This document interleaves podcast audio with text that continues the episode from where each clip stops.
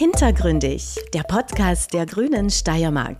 Dieses Mal mit Extremradfahrer Christoph Strasser und Sportsprecher Alex Pinter über die aktuelle Fahrradausstellung im Graz-Museum. Wirklich spannend, was so die, die Radlkultur in Graz ähm, schon hervorgebracht hat. Autofahren, Radfahren und zu Fuß gehen in der Stadt. Das heißt, wenn ich eine Klammer über die Aussage mache, das Miteinander ist dir einfach ein wichtiges Anliegen und die Rücksicht aufeinander. Über Christoph Strassers Rekorde, über Aerodynamik, Sitzposition und Kleiderwahl. Weil wenn man nur am Radl sitzt und tritt wie ein Wahnsinniger, aber oben sitzt wie ein Wahnsinniger, wird man unterm Strich trotzdem langsam sein. Sowie Nachhaltigkeit und gesunde Ernährung. Einfach mit gesundem Hausverstand, das, was es in der Saison oder in der Jahreszeit in Österreich gibt. Und ein bisschen was, eine kleine Sünde darf auch hin und wieder dabei sein. Liebe Zuhörerinnen und Zuhörer, herzlich willkommen beim Podcast Hintergründig. Wir sind heute im Graz Museum im Rahmen der Ausstellung Hätte, Hätte Fahrradkette. Diese Ausstellung thematisiert Graz als Fahrradstadt und ich freue mich, einen ganz besonderen Gast zu haben, einen besonderen Radfahrer, den Extremsportler Christoph Strasser. Hallo, grüß euch. Christoph, du hast sechsmal das Race Across America gewonnen. Du bist mehrfacher Rekordhalter. Niemand hat so oft gewonnen. Niemand war so schnell wie du. Du bist in siebeneinhalb Tagen quer durch die USA von der West- bis zur Ostküste und heuer hast nochmal ans draufgelegt, du bist in 24 Stunden mehr als 1000 Kilometer gefahren. Das ist für manche Menschen ja schon mit dem Auto eine Herausforderung und noch dazu ist es ja mehr oder minder fast versehentlich passiert. Es war ja eigentlich eine Vorbereitung. Bevor wir jetzt aber über den Rekord sprechen, wir haben ja gerade eine Führung durch das Museum bekommen. Wie hat dir die Ausstellung gefallen und ist da irgendwas vielleicht besonders hängen geblieben bei dir? Also zuerst muss ich vorweg äh, sagen, mich strengt 1000 Kilometer mit dem Auto auch mehr an als mit dem Radl. Ich glaube, das ist ganz normal. Ähm, das wird dann ein bisschen angenehmer, wenn man sich in der frischen Luft bewegt, als wie wenn man nur im Auto sitzt. Ähm, ja, und zur Ausstellung heute, also ich war jetzt zum ersten Mal da im Graz Museum, ich habe das vorher, zu meiner Schande muss ich das eingestehen, gar nicht kennt. Ähm, deswegen freut es mich viel, dass wir das heute da machen und war wirklich sehr interessant, äh, vor allem so, was der, der Bezug von Graz und äh, dem Radfahren im Alltag vor allem ist, wie viel oder wie früh es dann auch schon Radrennen gegeben hat, ähm, die, die Exponate, die, die Hochräder, die ersten und ja, also wirklich, wirklich spannend, was so die, die Radlkultur in Graz ähm, schon hervorgebracht hat. Und ja, wenn man dann auch zum Beispiel so sieht, so Vergleiche Radl, Auto, ähm, wie schnell man gewisse Distanzen zurücklegen kann, wenn man das ja wirklich so aus Studien schwarz auf weiß sieht, wie viel Platz bedarf man, ähm, weniger hat mit dem Radl als mit dem Auto, das ist dann äh, wirklich schön, das nochmal so zu sehen, was man sonst nur irgendwie als Gefühl hat und wenn man das dann wirklich untermauert sieht, ist das nochmal umso beeindruckender. Und das explodierte Rennrad hat uns beiden, glaube ich, auch besonders gut gefallen. ja, wir haben ja gerätselt, wie man das schafft, dass man so eine Ketten genau im, im Verlauf über das äh, Schaltwerk und über die Ritzel so schön hinbekommt. Aber das war so wie ein Explosionsplan, den man oft kennt von so Konstrukteurszeichnungen. Ähm, Radl in die Einzelteile zerlegt und ja, wirklich, wirklich sehenswert. Kommen wir zu deinen Themen Weitradlfahren, Schnellradlfahren. Nimm uns einmal bitte mit aufs Rad und erzähl, wie ist zu deinem Rekord gekommen? Wie ist er dabei gegangen? Und wann hast du mal gedacht, das könnte sich ausgehen? Das, was du in der Einleitung gesagt hast, dass es eigentlich versehentlich passiert ist, das muss man so unter Anführungszeichen setzen. Es war tatsächlich seit zwei Jahren mein ganz konkretes Ziel, das zu schaffen. Und das ist natürlich auch sehr viel Planung dahinter, gerade beim, beim Zeitfahren ist ja viel mehr Physik dabei, als man glaubt. Also man sagt immer so, die mentale Stärke ist ganz wichtig und natürlich die Fitness, aber beim Zeitfahren kommt jetzt noch der Faktor Physik dazu. Also wirklich so, du hast jetzt den, den Vortrieb, den du mit deiner Muskelkraft produzierst und die, die Leistung, die du aufs Pedal bringst, aber dagegen wirkt da jetzt der Luftwiderstand, der Reibungswiderstand, der Rollwiderstand und du musst mit ganz vielen Sachen ähm, reduzieren oder minimieren. Das heißt, ich muss eine aerodynamisch gute Sitzposition am Radl haben, ähm, richtige Bekleidung, wo auch die, die Stoffmaterialien vom Anzug quasi unterschiedlich gute Eigenschaften haben. Dann äh, kann man das alles im Windkanal testen und vergleichen, die Sitzposition, wie eng man seine Schultern hat, wie tief der Kopf unten ist. Das hat alles äh, einen richtig großen Einfluss drauf. Da kann man sich 10, 20, 30 Watt Leistung ersparen. Weil wenn man nur am Radl sitzt und tritt wie ein Wahnsinniger, aber oben sitzt wie ein Wahnsinniger, wird man unterm Strich trotzdem langsam sein. Und das habe ich echt lang braucht zu verstehen, dass, dass so wichtig ist, hohe Leistung zu treten. Logischerweise ist das die Basis, aber dass genauso wichtig ist, einfach intelligent das Ganze anzugehen und sozusagen smart das Ganze anzugehen. Und dann kannst du wirklich gewisse Leistungen kannst du nicht mehr überbieten, wenn du dein, ähm, dein Leistungsmaximum erreichst.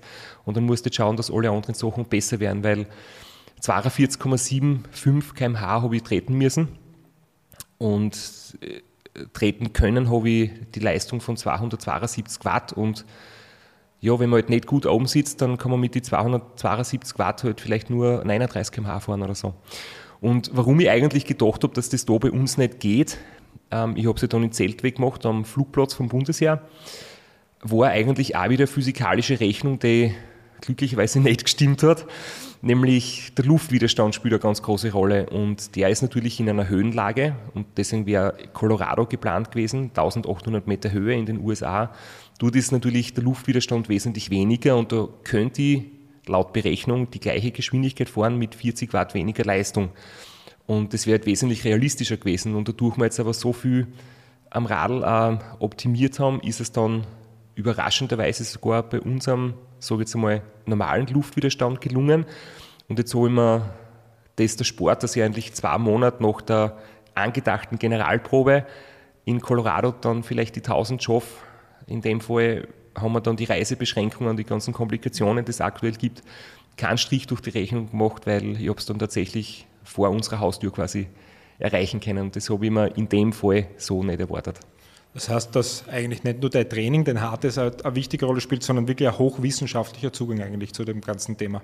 Ja, genau, gerade in dem Fall, also wenn man jetzt zum Beispiel bei anderen Rennen schaut, beim Race Across America ist das, glaube ich, nicht ganz so ähm, krass der Effekt, weil man halt da einfach auch nicht permanent aerodynamisch günstig am Rad sitzen kann. Du musst halt einmal gemütlich oben sitzen, damit man überhaupt 5000 Kilometer durchhaltet, ohne ähm, dass an Rückenschmerzen plagen oder dass man, dass man taube Hände kriegt oder dass man im Nacken Verspannungen kriegt. Das kann man halt, sagen wir mal, ein paar Stunden oder maximal einen Tag so in der Position durchhalten.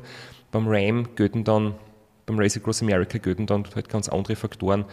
Und da ist dann wirklich die mentale Stärke dann nochmal entscheidender, weil du halt wirklich mit dem Schlafentzug umgehen musst und ja, pro Tag nur eine Stunde schlafst, über acht Tage hinweg da ist das Team ganz, ganz wichtig, dass die eine gute Stimmung verbreiten, dass die die fehlerfrei betreuen, dass die in den Pausen Zeit einsparen und dass du da einfach deine mentalen Tiefs auch mit Hilfe von den Betreuern überwindest. Und bei 24 Stunden Einzelzeit fahren ist quasi wirklich viel mehr körperliche Höchstleistung, Physik, die eine Rolle spielt und da ist auch so, das, was das Team helfen kann, ist, ist bei weitem nicht so ein großer Einfluss wie beim Race Across America. Ja, das war diesen Sommer wirklich eine unglaubliche Leistung. Ich möchte aber an dieser Stelle gleich zu was ganz Aktuellen gratulieren. Dein Film 377, das ist eine Startnummer beim Race Across America, ähm, die wurde gerade beim Sportfilmfestival in Mailand ausgezeichnet und besonders freut es mich auch deshalb, weil der verantwortliche Produzent, der filmt uns ja auch gerade. Das ist Jürgen Gruber von der Crooks Filmagentur. Herzlichen Glückwunsch an euch beide. Ähm, jetzt bist du in der Off-Season und da fragt man sich natürlich auch, was macht ein, ein Christoph Strasser? Da äh, gibt es da Chips und Cola auf der Couch oder vielleicht Topfentaschel und Cola in deinem Fall? Oder bist du aktiv draußen oder eine Mischung aus beiden oder ist es ganz was anderes? Ja, bevor ich jetzt über die Off-Season aufgehe, möchte ich nur zum Film noch ähm, kurz was sagen. Es war jetzt wirklich vor kurzem auch das Bergfilmfestival in Graz, da ist der Film auch gezeigt worden. Und der Jürgen, ähm, Regisseur und Kameramann, der mich seit eigentlich dem ersten Ram begleitet hat, immer. Ich habe ihn gefragt, hey, wie schaut's aus, gehen wir gemeinsam hin und bist eh auch dabei? Und er hat gesagt, nein, er kann leider nicht, weil er muss halt nach Mailand. Das heißt, der Film ist auf zwei Festivals parallel gezeigt worden. Ähm, das war halt echt, echt eine, große, eine große Ehre und da haben wir alle zusammen mächtig frei damit, dass das auch so Anklang findet. Und ja, also das war wirklich, glaube ich, auch für Jürgen so sowas wie ein Lebenswerk, wo er im Prinzip auch zehn Jahre daran gearbeitet hat und, und die ganzen Geschichten eingefangen hat. Und das war dann schon, glaube ich, irrsinnig schwierig in zwei Stunden, was für ein Film lang ist, aber für quasi zehn Jahre Radlgeschichte dann wieder sehr wenig Zeit ist, um da die wichtigsten Sachen zu sagen. Aber das ist echt super gelungen und das war immer auch so ein, ein Teil von der Off-Season, dass, dass eben solche Sachen dann ein bisschen möglich waren, so äh, Filmfestivals zu besuchen, weil jetzt ist halt ich mache jetzt nicht wirklich viel weniger Sport als sonst, aber halt ganz anders. Ich gehe jetzt einfach auf den Berg, ich gehe wandern, ich gehe regelmäßig zum Schöckel, weil da kann ich mit dem Radl von daheim hinfahren und dann einfach zu Fuß aufgehen oder in, in den Bergen in der Obersteiermark bin ich viel unterwegs.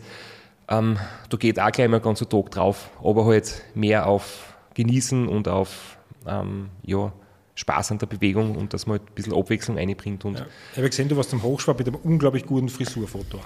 ja, da habe ich mit einem anderen Radkollegen, der äh, aus Graz kommt, der Franz Preis, mich verabredet und das sind halt auch so Dinge, die man da irgendwie machen kann, wo man sonst unterm Jahr war eigentlich wirklich so das geplante Training und der Trainingsplan im Vordergrund stehen. Da ist man halt manchmal nicht so ganz frei in seinen täglichen Aktivitäten, weil du hast halt ähm, ja, das Ziel zu verfolgen. Es macht das Training auch unterm Jahr Spaß, wenn es ernsthaft trainiert wird. Aber ja, jetzt genieße ich halt einfach das Ungezwungene und, und bin jetzt aber nicht so einer, der nur daheim sitzt, weil das wird recht schnell wieder langweilig. Und es ist nicht so, dass ich sonst nur am Radl sitze. Also ich trainiere jetzt nicht jeden Tag ähm, zehn Stunden oder zwölf Stunden, sondern meistens sind die Trainingseinheiten so drei bis sechs Stunden und dann ist immer noch genügend Zeit für andere Dinge. Natürlich ist viel zum Organisieren und viel Computerarbeit und solche Dinge, aber am Abend habe ich dann eigentlich immer genug Zeit für mein Privatleben auch. Und was man an der Stelle ja auch erwähnen darf, du betreibst ja auch mit deiner Partnerin zusammen deinen Ultracycling-Shop. Genau, also wir haben das mittlerweile wirklich, das war immer so ein Traum von mir oder so ein ein Ding, das ich in meinem Leben halt irgendwie erreichen wollte und schaffen wollte, dass ich vom Radlfahren leben kann. Und dass das auch quasi mein Hobby, dass das zum Beruf wird. Und es ist jetzt gelungen und in erster Linie nicht durch, durch Sponsoreneinnahmen, sondern auch durch das, dass ich mit Vorträgen unterwegs bin. Und als andere Standbein haben wir jetzt eben gemeinsam ähm, mit meiner Partnerin den, unseren Shop aufgebaut, wo wir halt ähm, ja, Radltrikots, Bücher und alles, was man so an Ernährung und so weiter brauchen kann. Und das finde ich jetzt halt besonders schön, dass wir quasi was aufgebaut haben, wo nicht ich vom Radlfahren allein leben kann, sondern sogar wir beide. Das ist echt schön. Mhm. Lieber Straps, ich, ich höre ja selber auch immer deinen eigenen Podcast. Du bist ja selber Podcast-Profi. Äh, wie an dieser Stelle auch wärmste Empfehlung von meiner Seite dafür. Ich habe fast alle Folgen angehört. Du hast ganz viele spannende Gäste aus ganz verschiedenen Sparten auch. Und äh, ist einfach eine spannende Innensicht über die Disziplin Weitradfahren, aber wie gesagt auch darüber hinaus. Äh, in einer der letzten Folgen äh, hat es das Gespräch mit Ulrich Bartholmös gegeben. Und ich habe da eine gewisse Begeisterung auch für das Unsupported, also für das, was du machst, praktisch nur ohne Teambetreuung, völlig auf sich selbst gestellt, durchgehört. Ist das jetzt äh, eventuell ein neues Ziel oder was steckt man sich nach so einem Rekord auch für neue Ziele? Ja, unser Sitzfleisch-Podcast ist voriges Jahr entstanden. Ich glaube, das war bei vielen Menschen so, wie die ersten ähm, Monate mit, mit Lockdowns und so weiter waren, dass viele Leute irgendwie neue Möglichkeiten gesucht haben, wie kann man das Beste aus der, aus der schwierigen Zeit machen. Und da bin ich glücklicherweise von, von einem hartnäckigen Kollegen, der halt Podcasts produziert, so lange überredet worden, weil ich zuerst gar nicht unbedingt so begeistert war von der Idee bis wir das dann tatsächlich gemacht haben, und zwar gemeinsam mit dem Flo aus meinem Betreuerteam und das hat sich jetzt wirklich äh, so gut entwickelt und wir haben viel, viel Spaß dabei, erzählen über unsere Unternehmungen, also Race Across America oder auch den 24-Stunden-Rekord aus Betreuersicht und aus meiner Sicht. Und wir reden natürlich auch mit anderen über das Thema, also mit Menschen, die halt auch Langstreckenrennen absolvieren und so wie du jetzt gesagt hast, natürlich gibt es auch in dieser Disziplin unterschiedliche, sage ich mal, Kategorien oder so, wie man es auch immer nennen will. Und ein ganz großer Unterschied ist halt zwischen dem, was ich bis jetzt gemacht habe, nämlich, nämlich Langstreckenrennen mit Betreuerteam und zum Beispiel eben, wie es der Ulrich gemacht hat, ähm, unsupported, das heißt komplett auf sich allein gestellt mit Gepäck, mit äh, eigener Navigation, Schlafplätze selbst organisieren, entweder Hotel oder Schlafsack irgendwo. Und ich finde es halt extrem spannend, die ganze Herausforderung und die ganze Sichtweise auch, weil sie viele Sachen so ähnlich sind, aber doch wieder total Unterschiede, total große Unterschiede es auch gibt.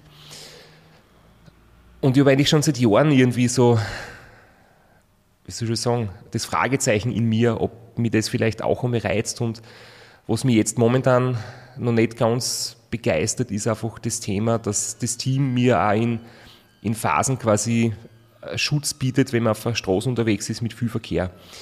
Und man ist dann doch mit so wenig Schlaf ähm, nicht immer ganz, ganz sicher. Also es ist so sicher wie möglich und es ist auch sicher genug.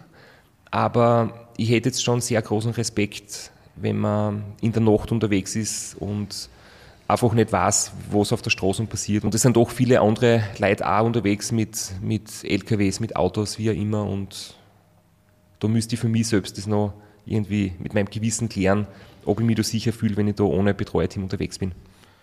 Das war jetzt die perfekte Überleitung zum nächsten Thema. Jetzt haben wir uns gerade die Ausstellung Hätte, Hätte Fahrradkette angeschaut und da geht es ja auch um den Radverkehr auf der Straße. Äh, kommen wir zum Thema, du würdest vielleicht sagen Stadtradl fahren in deinem mhm. Jargon. Äh, du bist natürlich auch in Graz mit dem Rad unterwegs. Äh, kann man sich den Christoph Strasser jetzt als urbanen Biker am Hollandrad mit Rücktritt und Dreigangradl vorstellen oder womit bist du in der Stadt eigentlich unterwegs? Ja, ich habe auch schon einmal ähm, so ein Radl gehabt, das ist dann leider irgendwann einmal abhanden gekommen oder hat ähm, unfreiwilligerweise den Besitzer gewechselt. Vielleicht ist es auch ein Müllgang, wie wir heute gesehen haben, gell? ja, das, das passiert halt leider immer wieder. Deswegen bin ich jetzt zum Beispiel persönlich das ist jetzt keine Empfehlung, aber das ist nur mein Gedanke, in der Stadt gern mit Rädern unterwegs, die jetzt gar nicht besonders gut sind oder besonders wertvoll sind, weil es kann nicht einmal passieren, dass es dann nicht mehr dort steht, wo man es wo abgestellt hat und dann ist halt der Ärger weniger groß, wenn ich mit einem, mit einem älteren Radl unterwegs bin und ich habe jetzt momentan gerade so ein, ein altes Rennradl in den italienischen Form lackiert ähm, und ja, taugt mir wirklich sehr, dass sie in Graz halt recht schnell in der ganzen Stadt eigentlich jeden Ort erreichen kann. Ähm, und ich kann, was lustig ist, auf die Minuten pünktlich sein, egal wohin es geht mit dem Radl, da weiß ich ganz genau, wie lange brauche ich, wann bin ich dort, wann muss ich daheim wegfahren. Ähm, wenn ich mit dem Auto irgendwo hin muss, weil halt irgendwas zum Transportieren ist oder so, dann bin ich immer zu spät. Da stehst einfach immer im Stau und du, du kannst nie wirklich sagen, wann du dort bist, weil du von so vielen Faktoren abhängig bist und ja, deswegen muss ich sagen, ist in der Stadt das eigentlich, gibt es für mich keine Nachteile, wenn man mit dem Radl fährt. Wir haben jetzt in Graz ja auch eine neue Stadtregierung, wir haben gewählt und natürlich gibt es da auch Änderungen, was das Verkehrsressort betrifft. Jetzt gibt es Ideen, ähm, dass auch jedes Grazer Kind ein Fahrrad erhalten soll. Was wären so deine Wünsche, was den Radverkehr in Graz betrifft? Natürlich gibt es noch viele Möglichkeiten, wo man Radlwege ausbauen kann. Also es gibt schon noch einige Passagen, die einfach nicht ganz sicher sind oder wo man wenig Platz hat oder wo halt einfach nur Straßen vorhanden sind und keine Radlwege. Ich bin ja früher selbst Radlkurier gewesen bei Veloblitz und habe mich gut damit zurechtgefunden, auch im Verkehr unterwegs zu sein. Aber es gibt ja halt doch Leute, die ähm, nicht so schnell sind oder nicht so reaktionsschnell oder Leute mit Kindern Radl fahren. Und da ist es, glaube ich, ganz wichtig, dass man einfach ähm, denen einen, einen sicheren Vorstreifen oder einen abgetrennten Radweg bieten kann weil im Endeffekt die Leute tun immer das, was am angenehmsten ist oder was am meisten Vorteile bringt. Und man kann jetzt niemanden mit Kampagnen dazu zwingen, das Radl zu nutzen oder auch, ich glaube, Verbote sind gar nicht immer das Richtige, dass man irgendwie ähm, autofreie Zonen mit aller Gewalt durchsetzt, sondern ich denke, ein, gute, ein guter Weg ist es, das Radlfahren so attraktiv zu machen, dass eigentlich jeder nur mehr die Vorteile sieht und dass die Leute einfach sagen, hey, wenn ich mich fürs, fürs beste, für die beste Option entscheide, dann ist das definitiv das Radl. Das wäre irgendwie ein Wunsch von mir. Das ist natürlich jetzt sehr vage formuliert, aber nachdem ich selbst nicht Politiker bin, kann ich eigentlich nur ja, hoffentlich das erreichen, dass ich anderen Menschen sage, wie, wie schön Radlfahren ist, wie viel Spaß es machen kann. Man kann natürlich extrem wüde Sachen am Radl machen, aber das, das muss natürlich nicht sein. Aber ich glaube, so als, als Vorbild dienen zu dürfen. Das ist eine ganz schöne Aufgabe, die, die hoffentlich mir gelingt. Da könnt ihr jetzt nur mal mehr Unterschrift untersetzen, da fehlt gar nichts mehr. Ja, ähm, das Thema Fahren auf der Straße ist natürlich eins, das für dich ein wichtiges ist. Du verbringst viel Zeit auf der Straße. Es steht auch eine Novelle der Straßenverkehrsordnung vor der Tür. Ich darf dir auch eine ganz aktuelle Neuigkeit sagen, dass der Bund jetzt noch einmal 20 Millionen Euro mehr für Radinfrastruktur zur Verfügung stellt. Äh, in Bezug auf dem Fahren auf der Straße, was sind da so deine Wünsche? Fühlst du dich sicher, wenn du auf der Straße unterwegs bist? Ich persönlich fühle mich selten unsicher, aber ich habe natürlich eine andere, ähm, ich bin anders kalibriert. Ich bin halt mit dem mit dem Verkehr auf der Straße irgendwie auch ganz anders, ja, ich will nicht sagen groß geworden, aber habe einfach schon sehr viel Erfahrung und lasse mich nicht so schnell verängstigen. Aber es gibt auch für mich Situationen, wo ich mich sehr unsicher fühle. Und das ist zum Beispiel auch einer der Faktoren, warum jetzt zum Beispiel mein Training im Winter vor allem ähm, immer mehr in, auf Richtung Heimtrainer verlagere, weil gerade im Winter ist es halt auf den Landstraßen rutschig und man hat schlechte Sicht oder es ist neblig und es wird sehr früh dunkel. Oder wenn die Sonne scheint, scheint sie so flach, dass man eigentlich immer geblendet wird. Das heißt, du versuchst einfach dem, den gefährlichen Situationen von vornherein so gut wie es geht aus dem, aus dem Weg zu gehen. Aber ich muss ja da sagen, dass ich manchmal schon äh, verwundert bin, wenn man so in der Stadt unterwegs ist, dass man Leute die halt nicht wirklich auf die Sicherheit achten. Da meine ich zum Beispiel Handy betätigen oder Nachrichten schreiben oder am Handy was lesen, während man fährt oder ohne Helm unterwegs zu sein. Ähm, da denke ich, dass einfach jeder was dazu beitragen kann. Und ich glaube, was einfach auch wichtig ist, sich zu, ins Gewissen zu rufen, dass grundsätzlich genug Platz für uns alle da ist und dass es weder jemanden wesentlich langsamer macht, wenn er jetzt nicht den Radlfahrer im letzten Moment überholt, aber auch der Radlfahrer das sich einmal in die Position des Autofahrers reinversetzen sollte und vielleicht einfach nicht die Straßen nutzt, wenn es einen Radlweg gibt zum Beispiel. Oder zumindest man darf ja als Rennradfahrer im Training nebeneinander fahren, mache ich auch, aber nur dann, wenn es wirklich gut geht und wenn einmal viel los ist, dann fährt man im Hintereinander.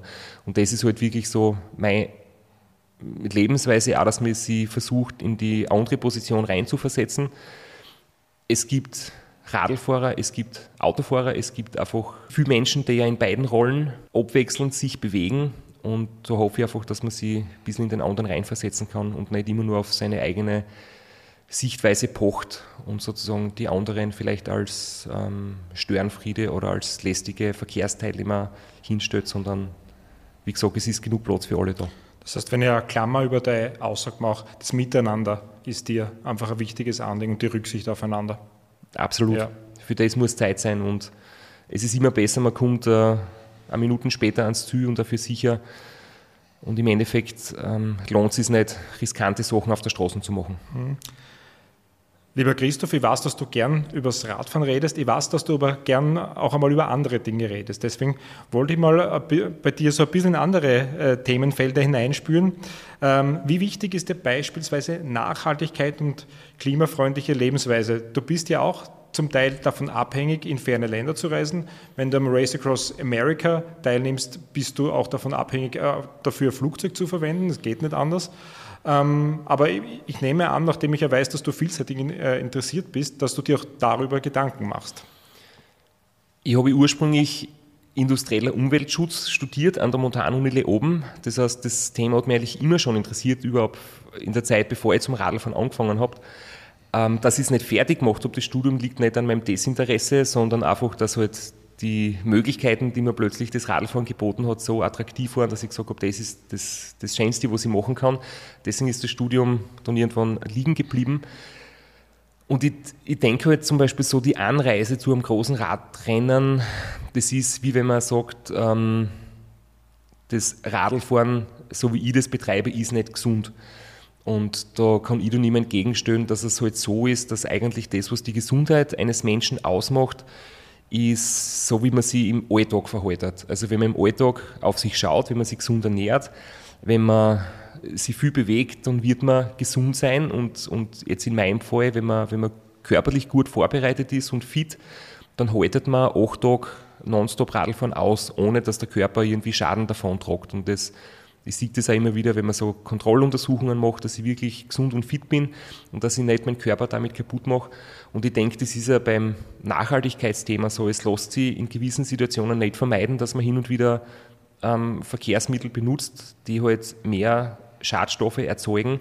Aber es geht halt, finde ich, trotzdem im großen Stil darum, wie man es im Alltag verhaltet, weil das Race Across America bilden acht Tage ab und meine Gesundheit mache ich in den restlichen 357 Tagen des Jahres. Und ich glaube, das ist beim Verkehr so, dass man hin und wieder ja, solche Verkehrsmittel nutzt, die nicht klimafreundlich sind oder nicht umweltfreundlich sind, aber wenn man sich dafür im Alltag alles reduziert, was möglich ist und für auf Radlfahren zum Beispiel setzt statt Autoverkehr, dann ist das eigentlich der, der wirklich große Unterschied. Du hast in deiner Antwort jetzt schon was drin gehabt, was mich bei dir auch interessiert, weil ich weiß, dass du auch in, in, dieser, äh, in dieser Hinsicht dir viel Gedanken machst, nämlich die Ernährung. Die ist ja bei einem Spitzensportler auch ein besonders wichtiges Thema. Äh, manche Topathleten sind ja auch auf zum Beispiel vegane Ernährung umgestiegen. Äh, manche haben das regionale Thema mehr drinnen. Äh, wie siehst du dieses Thema Ernährung? Wie gehst du selbst damit um? Das ist wirklich wichtig, glaube ich, dass man sich einfach ähm, darüber Gedanken macht, dass man nicht wahllos irgendwas ja, auf seinen Teller legt oder, oder halt in sich rein futtert. Ich bin jetzt nicht vegan oder vegetarisch, aber sehr wohl, ich bin ja im Prinzip auf einem Bauernhof groß geworden und deswegen habe ich da einfach einen ganz anderen Bezug zum Thema ähm, Fleisch und Ernährung zum Beispiel. Jetzt im Speziellen, wenn es eben um das Thema vegetarisch oder vegan, ja oder nein geht. Und trotzdem ist es für mich das einfach wichtig, dass man weiß, wo kommt es her, wie wird das, ähm, das betrieben, wie werden ähm, die Lebewesen da quasi ähm, gehalten. Ja, und so sehe ich das halt auch, dass ich immer die Möglichkeit habe, mich bewusst zu ernähren, viel selber zu kochen. Und ich glaube, damit ist sehr viel gemacht. Und ich weiß ja zum Beispiel auch, dass, dass ich mit, meinem, mit meiner körperlichen Gesundheit oder auch mit meinem Kalorienbedarf da gelten vielleicht für mich persönlich äh, ein bisschen andere Grundideen als für jemanden, der jetzt einen, einen Job hat, wo er körperlich nicht so gefordert ist und mit weniger Kalorien pro Tag quasi auskommen kann. Und es ist jetzt so, ich denke mir immer, 80 Prozent sollen gesund sein von der Ernährung und 20 Prozent dürfen dann einmal, wie du vorher schon gesagt hast, Topfenkolatschen sein oder irgendein äh, Sirse-Möschspeis. Das heißt, ich tue mich nicht kasteien oder nur mit, mit Vorgaben ernähren, sondern einfach mit gesundem Hausverstand. Das, was es in der Saison oder in der Jahreszeit in Österreich gibt. Und ein bisschen was eine kleine Sünde darf auch hin und wieder dabei sein. Ich glaube, das ist ganz wichtig, dass man sich nicht in ein ganz enges Korsett begibt, aber... Vor allem, wenn ich, wenn ich das noch kurz sagen darf, ich denke immer, Essen soll wirklich auch Spaß machen. Essen ist ja was Soziales, man trifft, man trifft Leute, man, man hat Gespräche, Essen soll einfach eine Freude machen und da kommen Leute wirklich zusammen. Und wenn ich mich jetzt selbst immer nur mit, mit vielen Einschränkungen ähm, irgendwo herumbewege und eigentlich nie so an, an ja, eine Einladung annehmen kann, weil ich sage, das und das darf ich nicht, das und das mag ich nicht, dann schränke ich mich selbst ein bisschen ein und deswegen finde ich es persönlich einfach schön, dass man das auch in den Vordergrund stellt, hin und wieder so das Gesellschaftliche beim Essen. Da darf ich noch, noch kurz eine Geschichte dazu erzählen, weil wir es gerade gestern als Thema gehabt haben. Es ist in der äh, sehr dichten medialen Berichterstattung ein bisschen untergegangen, aber es gab gestern im Landtag auch eine Diskussion zur Nahrungsmittelherkunft. Äh, da ging es auch um die Gastronomie, weil es einfach, glaube ich, auch wichtig ist, wenn man in ein Gasthaus geht, dass man einfach weiß, was man da äh, serviert bekommt. Ich glaube, ein wichtiger Punkt auch für alle, die sich eben wie du bewusst ernähren wollen. Ähm, ein Thema, das uns natürlich auch interessiert, ist das Thema Zukunft. Ja? Wenn der Christoph Strasser irgendwann einmal sagt, äh, auf dem Niveau habe ich jetzt einfach keine Lust mehr, das zu machen, äh, wie geht es dann weiter? Äh, sagst du dann, du konzentrierst dich voll auf den Ultracycling-Shop und auf Seminare oder gibt es da vielleicht nur irgendwas ganz was anderes, was bis jetzt einfach nicht äh, die, die Zeit hatte in deinem Leben, das du machen möchtest? Ich kann es noch nicht ganz genau sagen. Einerseits noch nicht, wie lange ich jetzt noch auf dem Level aktiv fahren möchte. Schon noch, ich sage jetzt einmal, ein Zeital. Das, das lasse ich jetzt wirklich offen, weil ich eigentlich immer von Jahr zu Jahr denke. Aber ich muss auch dazu sagen, fürs kommende Jahr habe ich jetzt noch nicht die ganz großen, konkreten sportlichen Ziele. Also ich möchte wieder ähm, super Sachen in Angriff nehmen, aber habe mich noch nicht wirklich entschieden, was es werden wird, weil halt auch durch die Situation aktuell es ein bisschen schwierig ist, so weit vorauszuplanen. Zum Beispiel das Race Across America ist jetzt einmal abgesagt worden. Und in diesem Jahr ist es zwar durchgeführt worden, aber es waren noch ganz wenig Teilnehmer am Start und wie es nächstes Jahr werden wird, glaube ich, kann man jetzt noch schwer sagen. Das macht es jetzt ein bisschen schwieriger, so die, die Pläne schon jetzt zu fixieren. Aber ja, das mit den Seminaren, mit den Vorträgen, mit meinem Shop, das, das hat sich echt in den letzten Jahren gut entwickelt. Trotzdem denke ich mir immer, hm, dass ich da flexibel bleibe und ich glaube, wenn man was macht, das man wirklich gern macht und auch dadurch gut macht, dann gibt es immer viele Möglichkeiten, wie man, wie man damit auch einen Beruf ausüben kann oder sie, sie damit was aufbauen kann. Und auf der anderen Seite denke ich mir, wenn ich mir jetzt zu viel Gedanken mache über das, was in fünf Jahren sein wird, habe ich zu wenig Energie fürs Hier und Jetzt. Und mein Ziel ist schon immer, so unterwegs zu sein, dass ich sage, ich konzentriere mich auf das, was ich jetzt mache, auf die Gegenwart und möchte mein Bestes geben.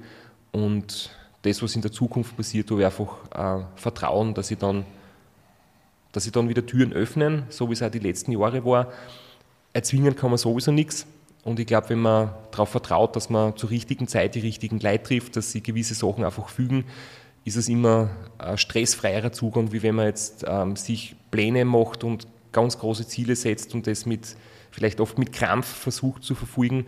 Das kann nämlich auch ja, schief gehen oder kann in die Hosen gehen oder so viel Stress und Druck erzeugen, dass man dann irgendwann keine Freude mehr damit hat.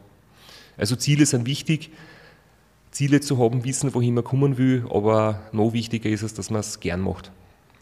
Ja, lieber Christoph, das ist ein wunderschönes Schlusswort für unseren Podcast. Ich darf mich ganz herzlich bei dir bedanken, äh, dass du dir die Zeit genommen hast, heute bei uns bei, beim Podcast Hintergründe Gast zu sein und wünsche dir natürlich für die Zukunft viele, viele sichere, schnelle Radkilometer. Danke fürs Kommen. Danke, hat mich sehr gefreut. Und ich werde mir jetzt dann die Bergschuhe anziehen und dann mal auf den Schöckel gehen. Den Tag ausnutzen. Dankeschön. Danke. Das war die aktuelle Folge von Hintergründig, dem Podcast der Grünen Steiermark.